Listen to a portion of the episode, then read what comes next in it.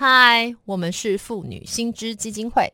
你现在收听的是性别杂货铺。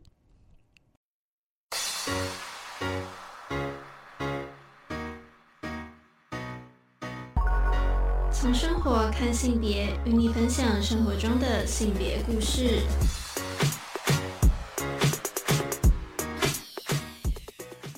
嗨，听众朋友，大家好，我是主持人陈文威。接下来的单元是从生活看性别，我们将邀请来宾分享生活经验或是个案故事，跟大家分享生活各个面向的性别议题。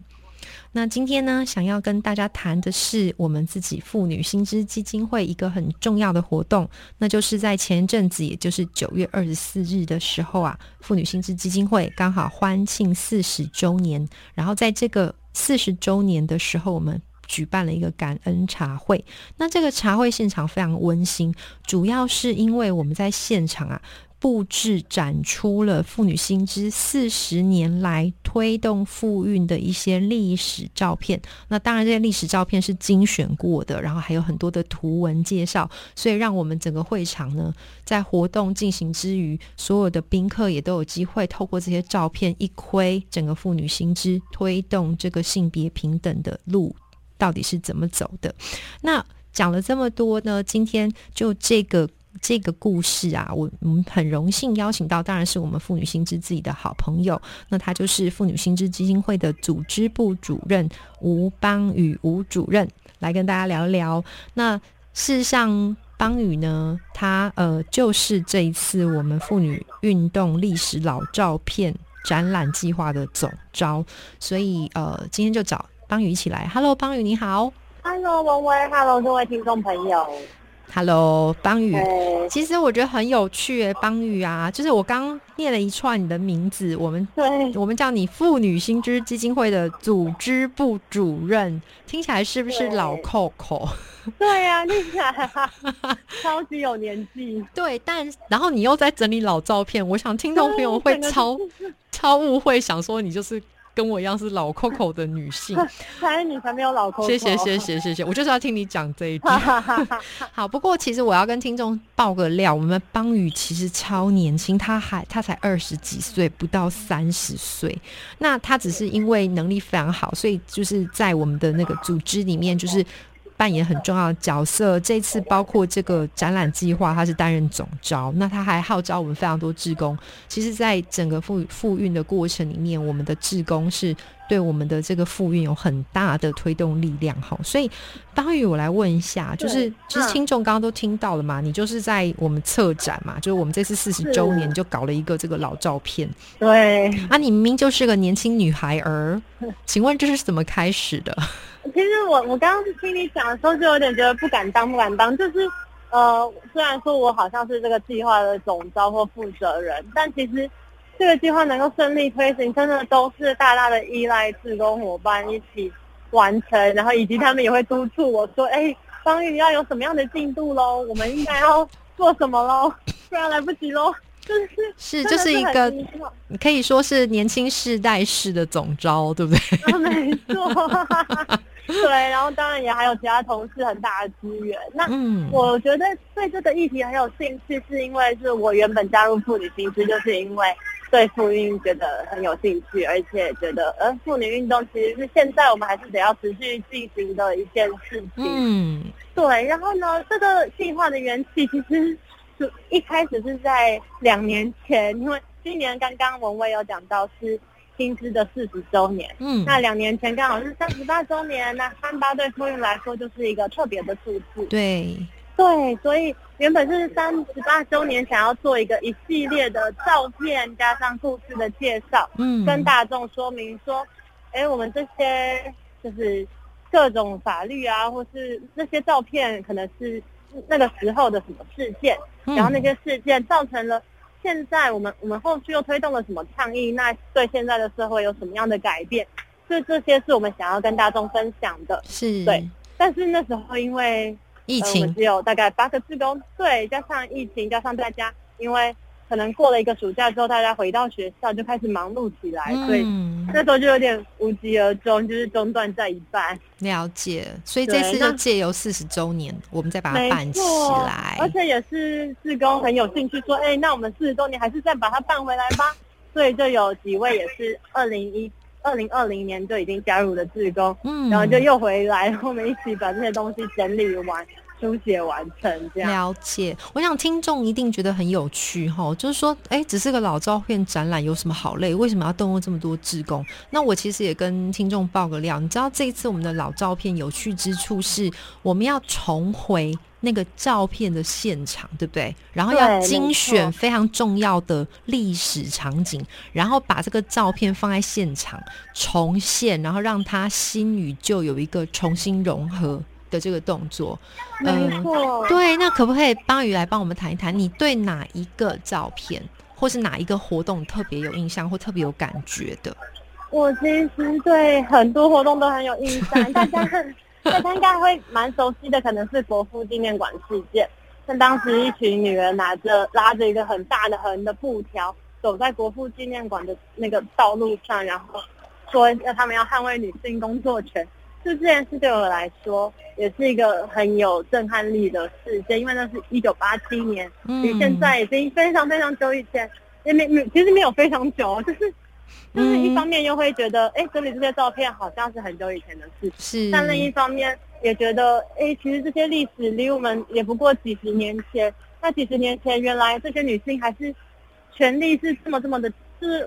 几乎没有一个社会委员应该要有的权利。是邦邦宇讲这个话太惊人了，我要再强调一次哦。邦宇不到三十岁，然后他居然脱口而出跟我说：“我想听众很知道国父纪念馆的这个事件，没有 听众不知道。” 我要强调，邦宇。一九八七年你是出生了没啊？还没。对啊，那 当然这对你来说是个历史。可是你看，刚刚邦宇提到说，哎，他在这个过程里面，呃，一边了解这个历史，然后一边也很有感触，对不对？他既是历史，但他又不是历史，因为他就是他就是离我们这么近。当时的女性还得要上街头到国父纪念馆。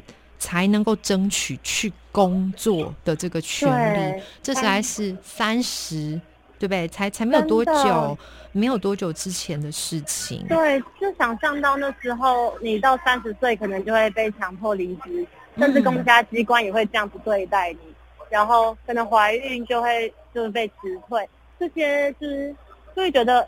怎么会有这样的事情？那其实到现在还是有很多这样的事情。对，可能之前节目一定有谈到怀孕歧视这些案例，都还是很多。没错，就是我们其实在这个从争取那个妇女的这个工作权的历史一路这样走过来，当然是我想尤律师对不对？尤美女律师也上过节目来跟我们谈性别工作平等法。然后我们自己本身也常常到现在都还在处理这个职场上面的这个呃婚姻歧视或是这个怀。孕歧视的问题，所以看起来是有进步，但是它好像离我们也没有那么遥远哈。没错，对，状况还是很近。对，没错。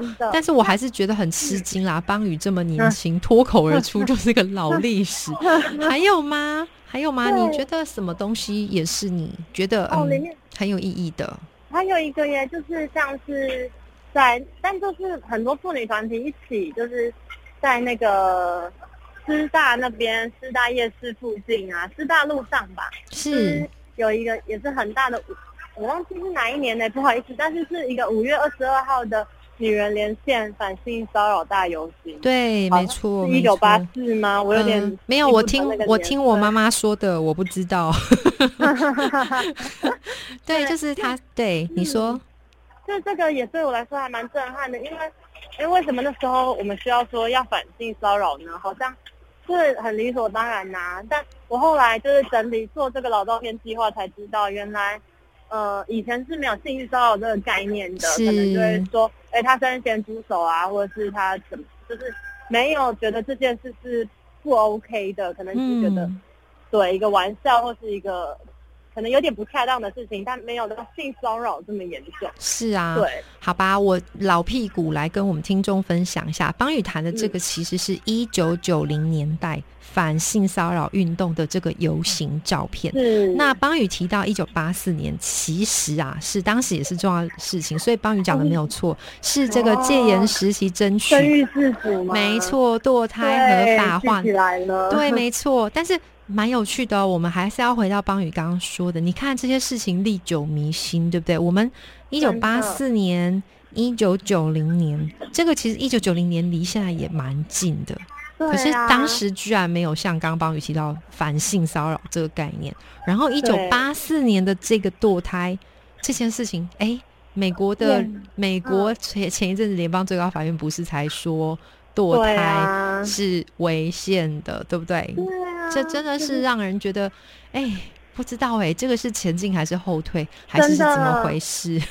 对，就像文蔚说的，这些好像是历史，但也其实就是现在，我们还是得要有戒戒禁，然后有警惕的事情。对，然后我要跟听众爆料，不知道听众有没有听到，就是旁边有这个非常 嘈杂声音。邦宇，可不可以说一下你人现在的位置？有人有人嘈杂吗？不好意思，不要不好意思，这个是嗯，你说在生活中跟大家聊性别，所以我现在人在夜市。对的，所以这个 完全是我们从生活看性别的这个主张。那其实我觉得有趣之处就在于，其实。邦宇这一次整理这些照片，我刚刚有提到，他们还要重回现场，可不可以谈一下这个重回现场有没有什么有趣的事情？那个真的是非常崩溃的一件事，因为 我们大概找了二十六个地点吧，二十六个，就是遍布在台北、新北，但还有一些更远的地方，但我们可能没有那个力气去，暂时没有经费跟能力去那么远的地方拍摄。那光是在台北、新北，我们就。还要第一步先在地图上标出有哪些地方，嗯，然后第二步开始规划那个路线哦。想说好，那今天可能可以拍十个，结果我们第一次出去之后，发现哎不对，忙了一个早上，嗯，才拍了三四张。当然啦，你们要赶路好吗？要要赶路，还要在那边对那个角度，然后还要避避开一些车啊或者人，然后对，就是而且而且我们是暑假在做这个计划，所以那个太阳真是。非常大，哎，我我很担心，就是听众朋友开始觉得说，我们妇女心思是一个 那个虐待老公的地方。不过，我想就是邦宇真的是道尽这个甘苦，因为我自己本身看着这个计划推动，我也很有感。我很难想象，因为听众朋友可能不知道，我们那个照片是啊，找到那个事件觉得很有意义之外，我们要重回那个地点。那怎么做呢？就是有一个人。拿着这个照片，把它对到跟现场的角度一致。对，然后对建筑物啊，对窗户啊，对，然后让它呈现一个新旧交叠的状态。没错，对，但这很好笑之处就在，因为新知没有经费，所以必须用人工去对，人工去跑。其实，其实如果是很有经费的团体的话，我们就可以，比方说，直接就是有那个，就是把它用。Photoshop 或是其他的方式 去处理，而不是人工去跑。但是哦，其实嗯，您说我没有试过 Photoshop 的方式，但是还是觉得那个人工去现场拍好像。是不是很有真实感？好像我们真的在那个复运的历史里面。对对对，就像是现在邦宇走在台北的街头，然后在接受的是不会不会，我觉得很棒，就是因为台北广播电台本来就是台北嘛，所以然后你这一次的这些照片也都是在呃台北啊新北很多地方拍，然后重回历史现场。那其实最后只剩下一分钟，就不吵你逛夜市，我只想问你，你自己在这个过程你有什么感受？然后你有你有什么特别要跟我们听众朋友讲的？最后一分钟，好好好，我觉得在这个过程里面呢，就是呃得到很多关于历史的学习，然后我也看见很多就是比我还要更年轻的年轻人，比如说大学生，还有跟刚升上大一的一些嗯，就是志工们，然后一起参与，然后对这些议题也很有兴趣，然后从中理解复运，我们走一步一步走过来是怎么走到现在，那我们未来还可以怎么走？就我觉得这是非常有意义的一件事，然后。因为我们就是这个之后是有有希望可以办一个小小的展，但是我们就是目前还有很多经费的问题，所以也欢迎大家走内妇女心知。哇，方宇真的太棒了，这就是年轻女孩儿的活力。然后我觉得就是一个传承，对不对？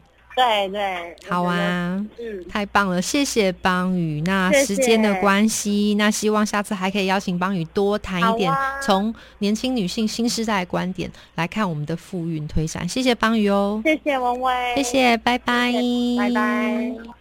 如果听众朋友对于今天谈到的性别议题有兴趣的话，欢迎到妇女新知基金会的脸书粉专按赞追踪。或是发了我们的 IG 网站，当然，我们更欢迎小额捐款支持我们继续争取性别权益。